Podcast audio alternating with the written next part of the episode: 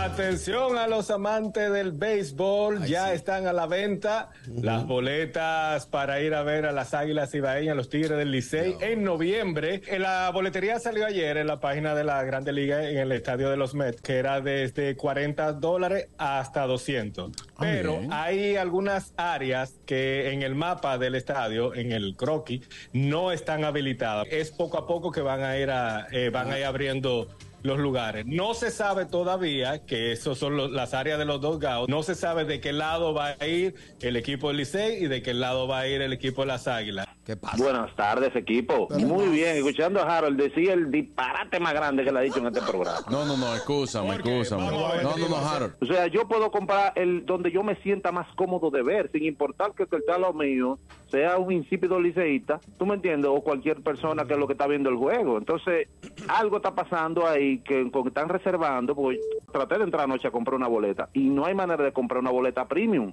que es la que yo quiero. Claro. Ahí ML- MLB y Lidón tienen un, un lío rarísimo. Una pregunta inquietante.